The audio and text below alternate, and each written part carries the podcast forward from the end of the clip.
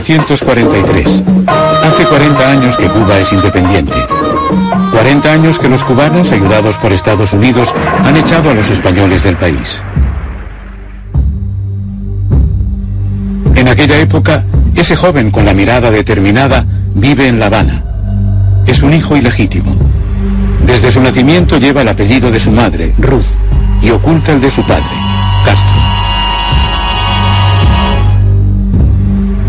1943 hay un cambio decisivo en la vida del joven. Su padre se separa de su esposa oficial. Ruth puede finalmente llamarse Castro, Fidel Castro. Fidel Castro estaba entonces en el Colegio de los Jesuitas de Belén, donde Padre Llorente, que hoy en día vive en Miami, era su mentor, su confesor y su confidente.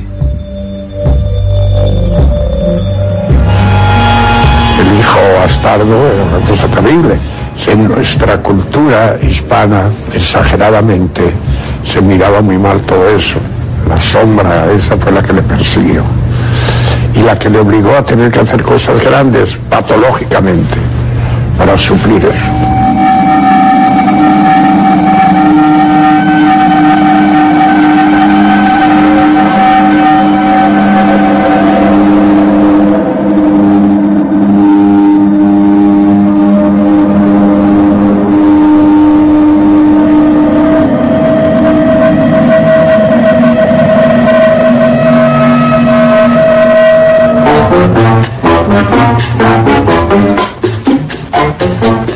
Esta historia empieza aquí, en el sur de Cuba, en Virán, en 1926, cuando Fidel nace de una relación entre Ángel, el amo de la finca, y una criada.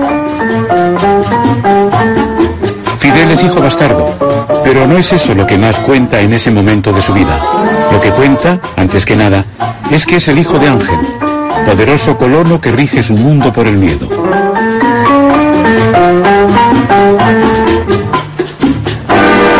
De Virán son los correos de Ángel.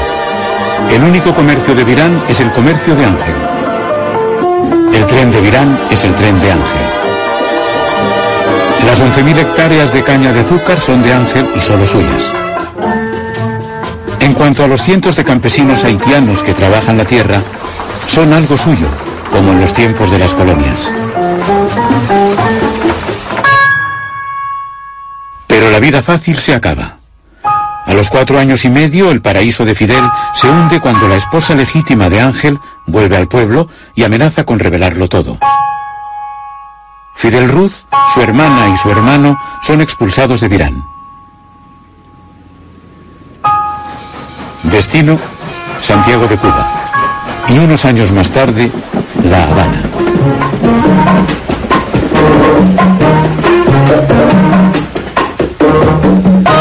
Con 15 años, llega al Colegio Jesuita de Belén. El colegio de los hijos de grandes familias ricas que vienen aquí a buscar una educación de señores. No conoce a nadie y se relaciona poco. Incluso con Enrique Ovares, que encuentra por primera vez. Fidel no tenía ningún sentido del humor. Nunca lo oía hacer un chiste. ¿Me? No le conocí en toda la etapa esa que te digo de la juventud, joven, tenía ninguna novia. No iba a fiestas de ningún tipo. Lo invitaba, pero decía, no, no, yo no voy, yo me quedo leyendo, estudiando, lo que fuera que era. O sea, yo empecé a notar, digo, bueno, esto es lo más diferente que hay a un, a un verdadero cubano. Y entonces empecé a darme cuenta que Fidel era un español, no era cubano. Su mentalidad, su formación, todo era más gallega. En el colegio, Fidel destaca en las actividades deportivas. El éxito en el bachillerato y el reconocimiento de su padre, que le da su apellido, lo corona todo. A los 18 años parece que Fidel ha encontrado por fin una familia. 1945, Universidad de La Habana.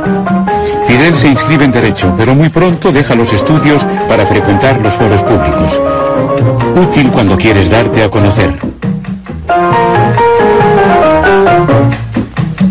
Solo que para entrar en ese gallinero hay que parecer zorro.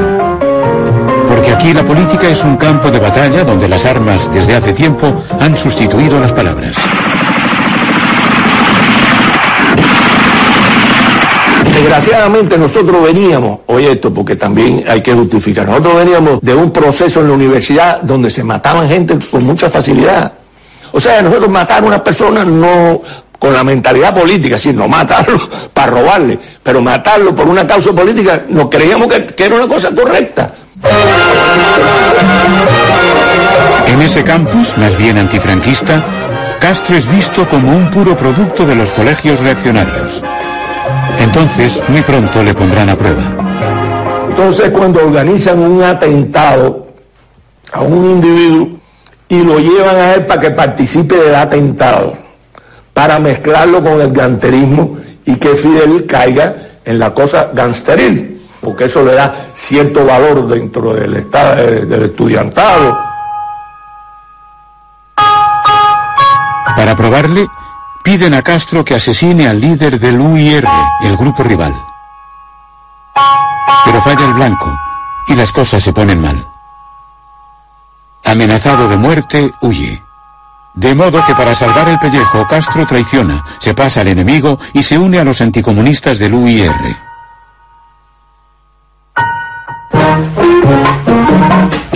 Las convicciones de Castro son difíciles de seguir. Enseguida después se une a la organización de su amigo Ovares. Unos meses más tarde le vemos en los rangos del partido ortodoxo que milita por la democracia en Cuba.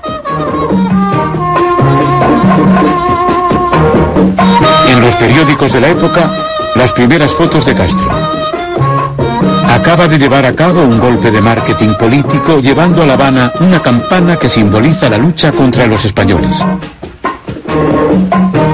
poco después, nuevas sospechas de asesinato. De un amigo de Ovares esta vez. Conforme te digo, y puedo enumerarte miles de asesinatos y gente que mató a Fidel, te digo que Fidel no tuvo que ver nada con el atentado de Manolo Castro. Entonces me manda a través de Turiño que lo ayude para poder salir del país y entonces que por favor que me inmiscuyera en el problema del Congreso para tener un motivo. Y se fue para Colombia. En cuanto los dos hombres llegan a Bogotá en abril de 1948, Gaitán, el líder de la izquierda colombiana, es asesinado. Aló, aló, fuerzas revolucionarias izquierdistas de Colombia. Debe desencadenarse una revolución sin par en la historia del país un enorme pelotón del ejército de la policía nos custodia, apodérense del gobierno sin temor para derrocar este infame gobierno, apodérense del poder y del partido liberal, a la carga, a la carga, a la carga, policía liberal del policía. Cinco días de motines inauditos durante los cuales Castro descubre con exaltación las emociones de la lucha armada. Parece que aquello hubieron bombardeo y una cosa increíble, yo no he visto nada igual. Por la tarde se aparece Fidel, que él sabía dónde estábamos nosotros. Pero entonces se pone a hablar 20 boberías ahí. Porque él estaba hablando que estaba justificado todo lo que estaban haciendo y que la revolución, esas cosas. Huido de Cuba, Castro vuelve como un héroe. Ante la prensa y ante un hogares estupefacto, reivindica un papel preponderante en los acontecimientos de Bogotá.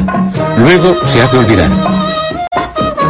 Se casa con Mirta Díaz Balar, que pertenece al clan Batista, el antiguo presidente de Cuba convertido en hombre de negocios. Batista, el gran príncipe, deposita mil dólares en la cesta de boda. Luego Castro retoma los estudios y tras cuatro meses de intenso trabajo obtiene su diploma de abogado. Es la época en la que descubre la literatura comunista, pero sus favores van al partido ortodoxo. En 1952 hasta se presenta bajo esa etiqueta en una circunscripción de La Habana. Él hizo una campaña muy bien hecha. Por eso, frente al cálculo oficial de que quedaba de primer suplente, yo personalmente pienso que él hubiera salido electo en el último, en la última posición. Castro no será diputado porque Batista prepara un golpe de Estado. Pero antes quiere reunirse con ese joven prometedor de quien habla todo el mundo. La reunión tiene lugar en casa de Batista. Si vuelvo a gobernar, dice el antiguo presidente, ¿querrá usted ser ministro de Justicia? Fidel, que huele la trampa, contesta no. Y si lo hace por la fuerza, estaré en contra de usted. Marzo de 1952, el ejército lleva a Batista al poder. Y Castro ejecuta su amenaza. 16 meses de preparación y luego, en julio de 1953, Castro se pone en marcha destino Santiago. A su lado está Raúl Castro, su hermano pequeño, miembro de las Juventudes Comunistas. El 26 de julio, a primera hora de la mañana, Fidel, rodeado de 180 hombres, se lanza al ataque de los 10.000 hombres del destacamento de la Moncada. Muy pronto el golpe de mano se transforma en derrota. Los insurgentes son diezmados. Juzgado in situ, Fidel asume solo su defensa. Obtiene la liberación de 43 cómplices. Y termina su defensa con la megalómana frase, la historia me absolverá.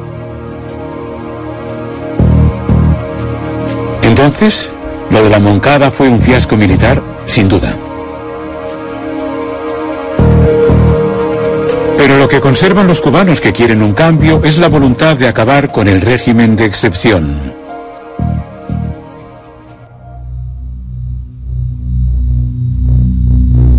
Isla del Pino. Es aquí donde trasladan a los rebeldes. Es una prisión de tres estrellas, como decían. Fidel hasta escribe que sus amigos en este lugar se sienten como en la playa. Tenía radio y él lo dice, que leía todos los periódicos todos los días. Todo el mundo le mandaba libros.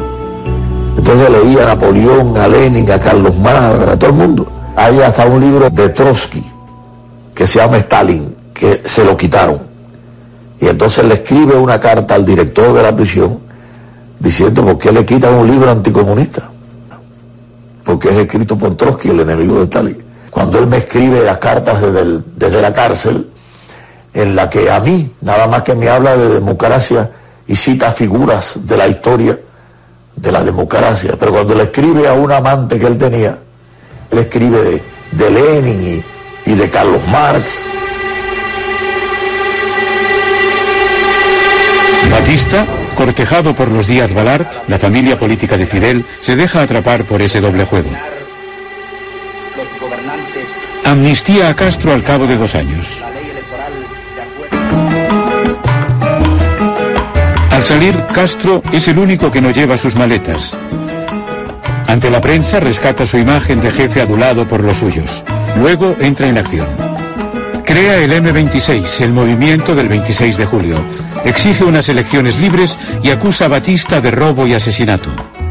Obligado a huir de nuevo, declara, es la clase de viaje del que se regresa como mártir o como héroe.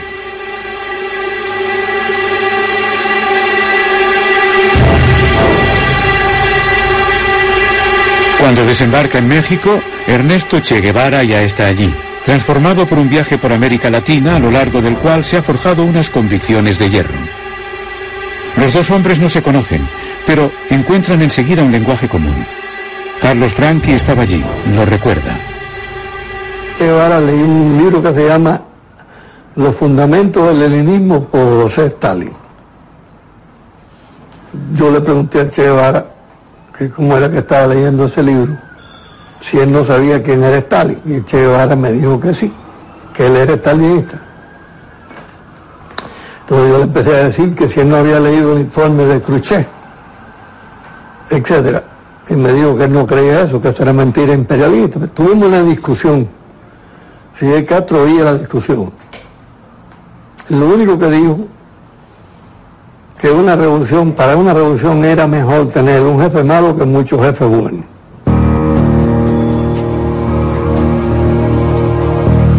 Alrededor de Fidel, la pequeña tropa que le sigue establece una base de entrenamiento. Objetivo, preparar el desembarque en Cuba. Dieciséis meses más tarde, en noviembre de 1956, Castro da la señal de partida.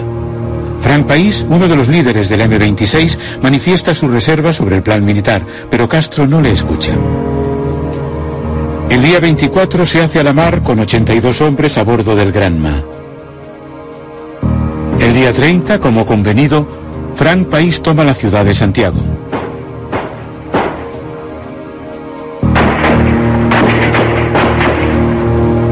Retrasado por la tempestad, el Granma llega dos días más tarde del previsto en una bahía desierta, dos días demasiado tarde. Entonces, en Santiago, los hombres de país se repliegan ordenadamente y se dispersan por la ciudad. Castro y los suyos se hunden en Sierra Maestra. Apenas diez días después, solo quedan 16 combatientes de 82. Para Fidel, ese nuevo fiasco militar tiene esta vez un precio político. A partir del 30 de noviembre, por el hecho de que en toda la isla quien único produjo hechos de sustancia fue Frank, ya eso le subió la estatura dentro de la coordinación y de la organización nacional. Entonces ya se lanzó eh, de modo general a reorganizar el movimiento en todas las provincias. Y como vio en la carta que él escribió a Fidel, eh, le relata cómo él se había dedicado a la reorganización de la Dirección Nacional. Fidel es ajeno a todo esto totalmente.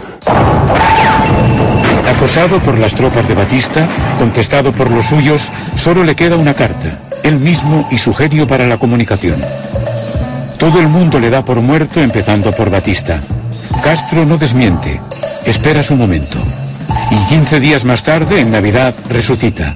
Lleva una cruz, la barba y apunta que son 12 más uno, como los apóstoles. Y es en ese momento cuando Benigno se une a Fidel. Tenía 17 años. Era un ídolo indiscutible. Para mí Fidel era el hombre de la verdad, el hombre de la fuerza, el hombre de la dignidad, del coraje. Es lo que yo veía en Fidel. Si te digo otra cosa, estoy mintiendo.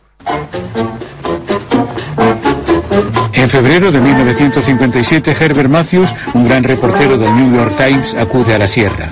Durante la entrevista, Castro es constantemente interrumpido por sus lugartenientes que vienen a informarle del movimiento de las columnas en el frente. Al final, Matthews está convencido que se encuentra en el cuartel general de un verdadero ejército. La estratagema ha funcionado y otros caerán en la trampa. All the people of the Sierra Maestra are with, with us. Hundreds of men are watching the enemy movement day and night. We always know where he is, but he never knows where we are. En ese periodo, en Santiago, País desentierra sus diferencias con Castro. Fuerte de su legitimidad en el M26, se gana la confianza del cónsul americano, obtiene armas y promete el restablecimiento del derecho de voto en caso de victoria. Frank le dice a Fidel que el movimiento no tiene un programa político y que hay mucha gente que duda de la capacidad del movimiento eh, de organizar a, a la nación en los caminos de la democracia. Yo, de acuerdo con Fran País y con otros, escribí una tesis sobre la diferencia entre el líder y el caudillo. Y Fidel le molestó muchísimo esa tesis y no estuvo de acuerdo. Si tienes alguna sugerencia, escribe País, no dudes en comunicármelas. Y luego añade, la dirección del movimiento reside en Santiago de Cuba. Se concentra en las manos de Bienvenido y en las mías. Celia Sánchez ha sido nombrada delegada de la Sierra. Es la policía de Batista quien pone fin al pulso entre los dos hombres, liquida a País. Entonces Fidel se queda sin rivales y los demócratas sin portavoces influyentes en el seno del movimiento. En la sierra, dos hombres destacan rápidamente en el entorno de Fidel. Camino Cienfuegos, para empezar, el cubano. Camilo es un joven que ríe en todas las fotos, un auténtico rostro alegre que se unió con Fidel en México. Es él quien organiza los golpes más espectaculares contra las tropas de Batista. Y luego está el Che. Pueblo que he decidido defender, conociendo solamente a través de la acción y del pensamiento de nuestro jefe y del campo. Contrariamente a País, esos dos comandantes no cuestionan el poder de Castro. Una buena noticia para él en un momento en el que además recibe un regalo del cielo. Y Radio Rebelde, nuestros bravos combatientes luchan bajo el mando de nuestro jefe Fidel Castro. La creación por Carlos Franchi de Radio Rebelde, la radio clandestina, permite a Castro dirigirse directamente al pueblo cubano. Usted no encontrará en la historia de la insurrección parte de Che Guevara, ni de Camilo, ni de la parte de cielo. Llegó un abogado habanero con un documento donde le proponía a Fidel que el movimiento se llamara Fidelista. Y Fidel se encantó. Entonces me dijo, mira qué bien está esto. Pero Fidel, ¿cómo? ¿Cómo se va a llamar Fidelista? Entonces, ¿cuántos barbudos están con Fidel? ¿100? ¿300? En todo caso, no lo suficientes para poder hablar de una adhesión popular. Fidel es como mucho un jefe de banda, no es el líder incontestado del M26. Son las circunstancias las que cambiarán el orden. Para empezar, el estado de retraso en el que se encuentran las zonas rurales, donde el discurso generoso de Fidel da en el blanco. Y luego también la huelga general decretada por el M26 en abril de 1958. La población no la sigue. Pero Fidel transforma la derrota en victoria. Le permite a Fidel Castro intervenir militarmente el movimiento de las ciudades. Y a partir de ahí, eh, el equilibrio se rompe. Fidel Castro ha sido la dirección en la sierra. De paso, Castro, que también había llamado a la huelga general, excluye a tres demócratas del movimiento de las ciudades. Y finalmente el adversario le echó una mano. Unas semanas más tarde, la prensa norteamericana publica unas fotos de estudiantes torturados por la policía. Como reacción, Washington decreta el embargo sobre las armas, una sanción tan grave para Batista como el hecho de que en ese momento Uber Matos, un joven profesor unido a la revolución, aterriza en el corazón de la sierra. En el avión hay cinco toneladas de armas y municiones compradas en Costa Rica. Daba salto como si hubiera sido un muchacho. Daba salto, pero salto físico. Y cogía las armas, empezó a, revisar todo el armamento y a disparar ráfagas y más ráfagas. Decía, ahora sí, con esto sí ganamos ya la guerra. Bueno, la locura de un muchacho en, en Día de Reyes o en, o en tiempo esto de que llega a Santicao. En este mes de abril del 58, la suerte cambia a favor de los barbudos. También cuando tres meses más tarde, en agosto, Castro corta la isla en dos, envía las columnas del Che y Camilo al norte y la columna de Uber Matos hacia Santiago, y las tropas de Batista rehuyen el enfrentamiento. ¿Para qué defender el régimen cuando parecía que los americanos ya habían escogido su bando? Es en esa época que Padre Llorente, su mentor jesuita de Belén, sube al monte. Cuando me encuentro con el primer miliciano de él y me dice él, tenía una escopeta, pues dile que no tenga ningún miedo, porque aunque yo tengo esta escopeta, no tengo ningún cartucho. Eran cartuchos de, para cazar perdices, ese era el arma, y no tenía cartucho. La vanguardia. Y todos estaban allí, los 28 muchachos, descalzos, buenísima gente, nada. Dormía en una hamaca, ese era el cuartel, una hamaca, con un rifle. Y, así, bueno, Fidel, ¿esto qué es? ¿Pero tú qué piensas hacer con esto? Le dije yo. Y dice padre, yo no trabajo con esto. Yo trabajo con lo que la gente cree que yo tengo. Bravo por el artista. Cuando vuela a Washington el 15 de abril de 1959, tiene conquistada la opinión pública. Entonces Fidel se hace listo delante de las televisiones que han olido un buen cliente y que no quieren dejarle ni por un momento.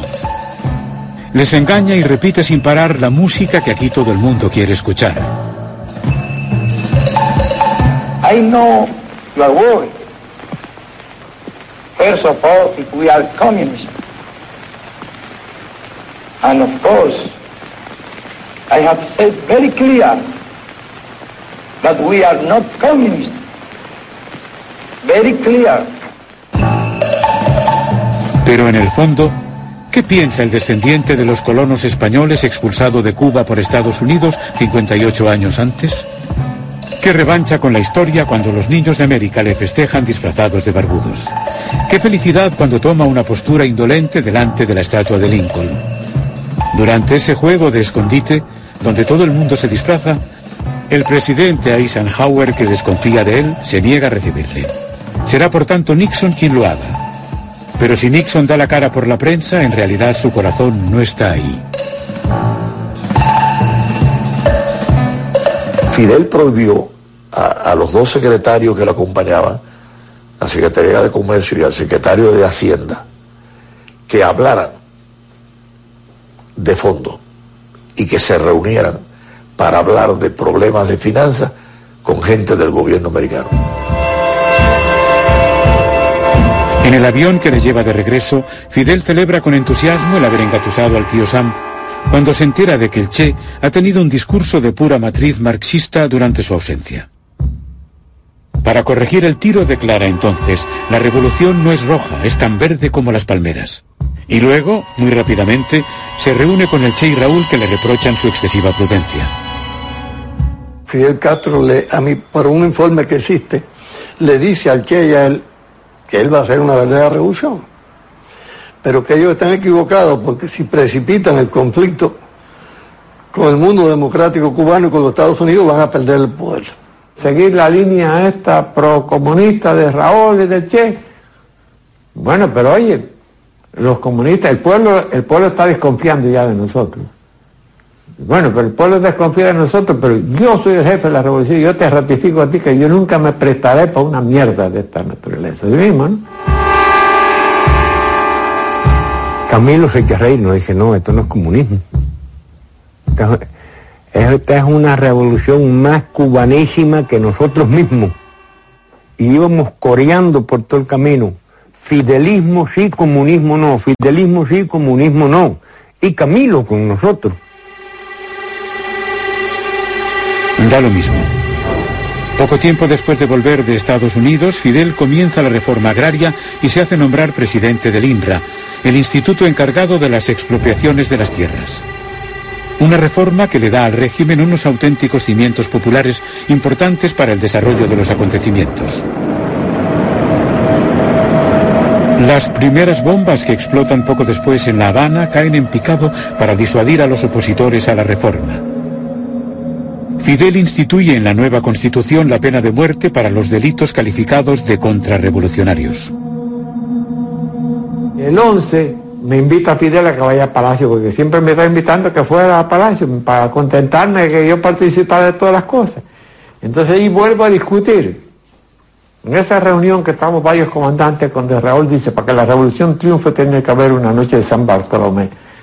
Y yo les, les discutí, pero me fijé, al discutirle, me fijaba que Fidel se había quedado callado.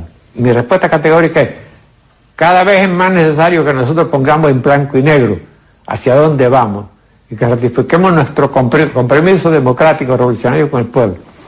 Entonces me dice Fidel, bueno, antes de que finalice este mes nos vamos a reunir en tu casa. En teoría, Fidel tiene que mantener el equilibrio entre los comunistas apoyados por Moscú y los demócratas. Pero la situación de los demócratas es frágil después de que el gobierno oficial, donde son mayoría, viene cortocircuitado en todas las decisiones esenciales por el gobierno bis controlado por los comunistas. Todas las secretarias del gobierno oficial tenían un oficial tratante y, y tenían que pasar copia y, contar lo que se pasaba en la reunión. Una que fue de la secretaria de la presidencia de Urrutia todavía está viva. Ella era miembro del Partido Comunista y se la metieron a, a en el despacho. Y todos los días ella informaba lo que se pasaba. Venían y me decían, oye Uber, bueno, tengo que hablar contigo una cosa muy delicada. ¿Qué cosa es? Oye, ¿tú sabes lo que está pasando en el Consejo de Ministros? Nos reunimos, Fidel se pasa tres horas hablando, cuatro horas hablando, no se discuten los proyectos y después en la Gaceta Oficial aparece la ley aprobada. ¿Cuáles son las decisiones políticas que ha tomado el gobierno bis? Por ejemplo. Nacionalización de bancos, nacionalización de, de empresas americanas, bueno, el paso hacia el socialismo económico.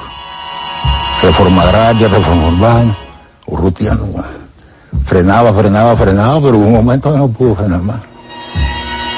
El 8 de junio de 1959, Matos hace un discurso en presencia de Urrutia. Insiste sobre la naturaleza democrática de la revolución y promete resistirse a los comunistas. El presidente Urrutia me dice, comandante, y le he propuesto a los Castro una licencia por 30 días como forma de, ir viabilizando la renuncia y tampoco me acepta. Así que virtualmente soy un prisionero de la revolución. Más que eso, soy un rehén de los Castro. Unos días más tarde, Matos, disgustado, presenta también sus divisiones.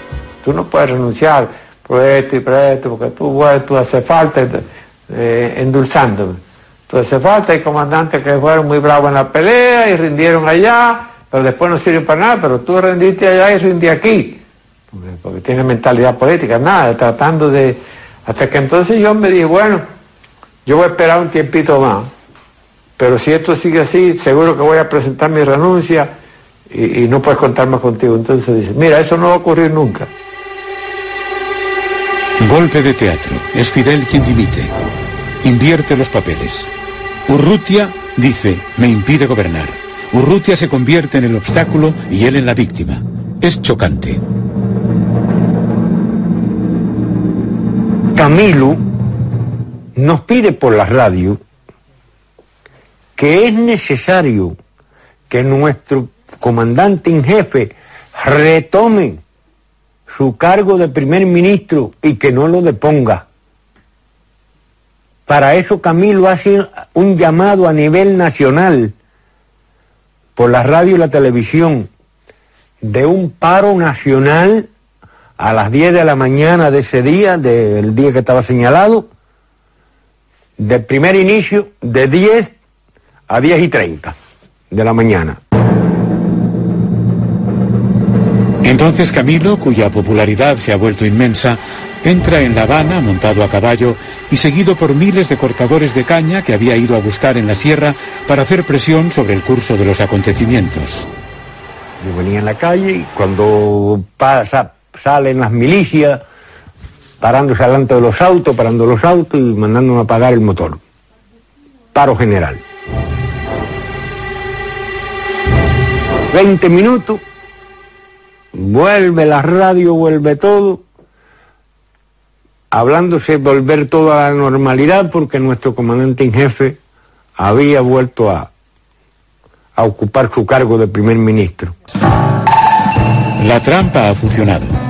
Dos días después del golpe de efecto, Dórticos, un comunista que vemos aquí al lado de Castro, sucede a Urrutia. Con los cortadores de caña a sus pies, alcanza el verdadero poder. Es el pueblo el que gobierna. Es en nombre del pueblo que se aprisiona. Es en homenaje al pueblo que se entregan los infieles a los verdugos. Es el pueblo el que reina, pero es Castro quien mueve los hilos. Y continuaban las campañas diciendo que los campesinos no la querían. Íbamos a reunir medio millón de campesinos con sus machetes en la capital de la República Seis millones de machetes te protegen, dicen las pancartas. Acaba de nacer un líder populista. Aún más temible que los comunistas con quien hace alianza, que son los únicos capaces de proporcionarle los dirigentes que necesita. Detrás de los miles de machetes bailando sobre las cabezas, ¿quién duda que sea Fidel, respaldado por Raúl, quien mueve las fichas? una de las primeras cosas que vemos es que va cambiando toda su escolta, va quitando los mismos miembros del ejército rebelde de su escolta y de alguien que yo no conozco, que no sé qué madre lo ha parido, de dónde ha salido, que es el tipo que me diga, no puedes ir, no puedes pasar para allá, que ahí está el comandante. ¿Quién eres tú para decirme que yo no puedo pasar a donde está el comandante? ¿De dónde tú has salido? Y ahí entraban riñas. Es ahí donde yo me doy cuenta que va cambiando. Raúl, que detesta a Camilo desde siempre, le detesta aún más desde que ha convertido en rey a su hermano. Consigue que Fidel retire a Camilo la dirección de las Fuerzas Armadas y ser nombrado en su lugar. En octubre, una nueva derrota para los demócratas. Disuelven al M-26. Sus miembros son reciclados en las milicias revolucionarias asesoradas por los soviéticos que controlan ideológicamente al país. Ha llegado el momento en que la revolución devora a los suyos. Primero de la lista, Matos. Acaba de presentar su dimisión por segunda vez. Castro está fuera de sí. Acusándole de un acto de felonía y sedición, envía a Camilo y sus hombres al refugio de Matos, a Camagüey.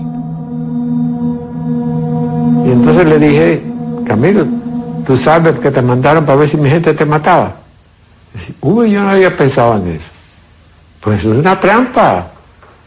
Le han calentado durante horas la sangre al soldado diciendo traidores, canallas, hijos de perra, esto, lo otro, y a la oficialidad.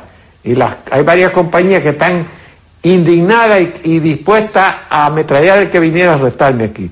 Y yo he tenido que mandar posta por posta y a los jefes de la compañía decirle que nadie use un arma, ni diga una palabra de violencia.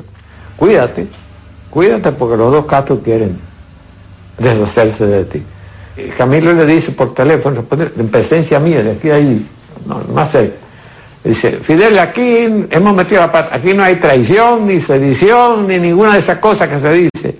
Aquí esto estaba en orden, aunque la gente estaba indignada por las acusaciones, pero esto es una método de pata, hay que manejarlo de otra manera.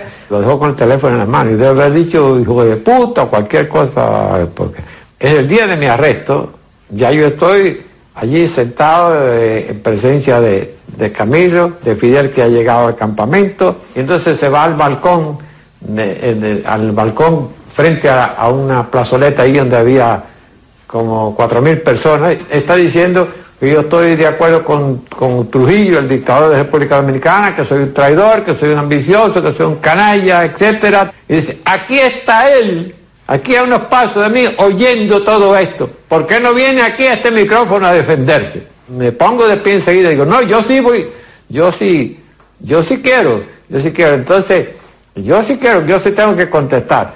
Camilo me mira asustado, asustado, porque se, reconoce que va a haber una situación difícil allí. Ramiro prepara su pistola, como si fuera para matarme, ¿no?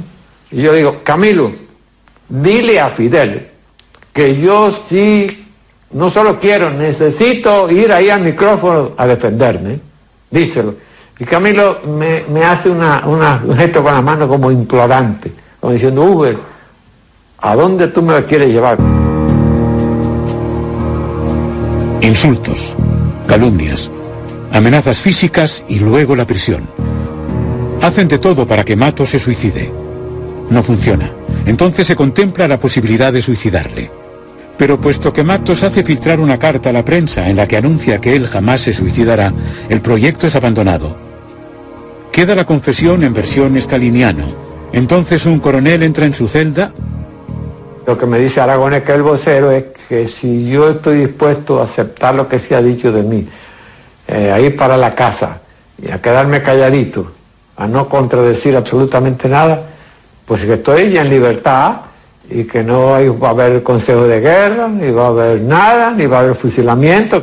Y a esto yo contesto, dile a Fidel que después de toda la inmoralidad, de los horrores, las mentiras, las calumnias que ha dicho de mí, me tiene que fusilar cien veces para comprar mi silencio, que a mí me interesa más mi honra que mi vida. Entonces un coronel entra en su celda. Lo que me dice Aragones, que el vocero, es que si yo estoy dispuesto a aceptar lo que se ha dicho de mí, eh, a ir para la casa y a quedarme calladito, a no contradecir absolutamente nada, pues que estoy ya en libertad y que no va a haber consejo de guerra, ni va a haber nada, ni va a haber fusilamiento. Y a esto yo contesto, dile a Fidel que después de toda la inmoralidad, de los horrores, las mentiras, las calumnias que ha dicho de mí, me tiene que fusilar cien veces para comprar mi silencio, que a mí me interesa más mi honra que mi vida. Camilo, que no quiere tener que escoger entre Castro y Matos, intenta evitar el proceso público. Hace llegar dos mensajes a Matos en los que le propone organizar su evasión. Matos se niega. Me doy, percibo que Camilo está siendo presionado por los dos Castro para que en el juicio me acusen. Después, con el pasar del tiempo, yo he llegado a la conclusión de que Camilo me estaba insinuando, yo te saco de ahí y nos vamos, escapamos los dos. Camilo no ayudará a Matos a escaparse de su proceso, porque muere enseguida después. O más bien desaparece en un accidente aéreo, sin testigos y sin rastros.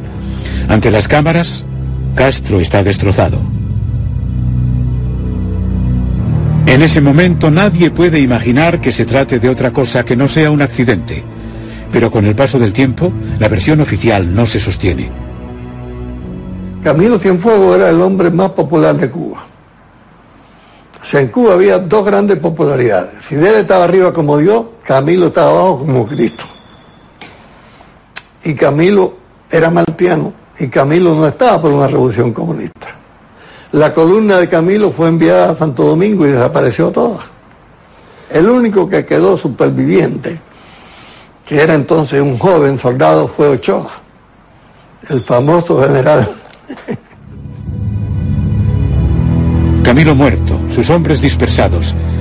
Queda para Fidel un problema mayor. El proceso de Uber Matos por sedición y traición. Traición, si, a mi patria, desde niño soy fiel a mi patria, siempre he sido fiel a mi patria. Si es a la revolución, en este proceso he sido tan fiel como el más fiel de los revolucionarios. Si me traen aquí, es todo lo contrario, es por la lealtad a mi patria y por la lealtad a la revolución. Ante mil oficiales reunidos, Mato se defiende con uñas y dientes y acaba por ser aplaudido. Consciente del peligro, Castro aplaza el juicio para retomar el control. Pide el aval para ejecutar a Matos al Consejo de Ministros.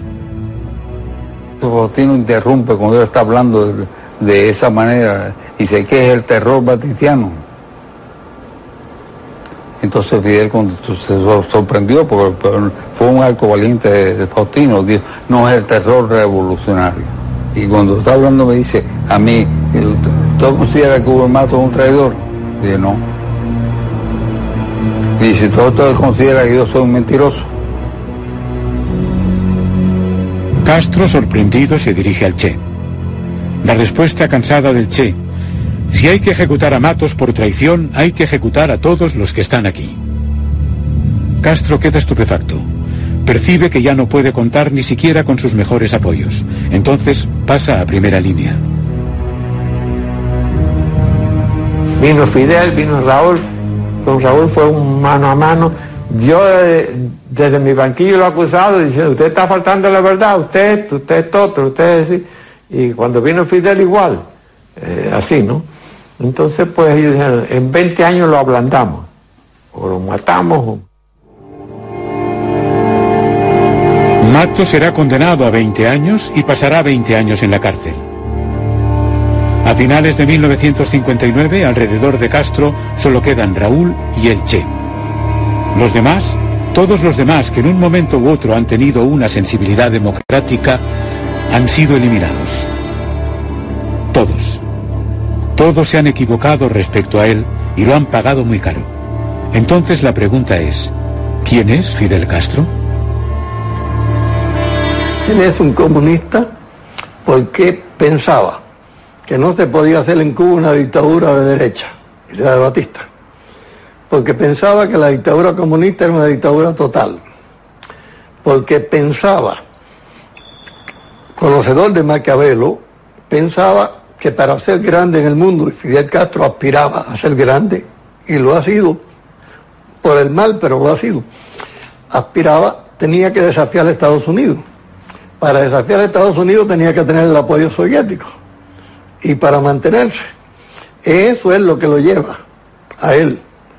Mucho más que la creencia o no en el comunismo. En esa constatación de Franchi se puede leer lo que vendrá a continuación. 6 de febrero de 1960, visita del ministro de Exteriores soviético a Cuba. Mikoyan declara, el pueblo soviético no quiere exportar la revolución, pero... 1 de mayo, Fidel declara en público, ¿elecciones? ¿Para qué? 1 de diciembre, siempre he sido comunista. 2 de diciembre de 1961. Soy marxista-leninista y lo seré hasta el final de mis días. Enero de 1962. Fidel anuncia el nacimiento del Partido Comunista Cubano.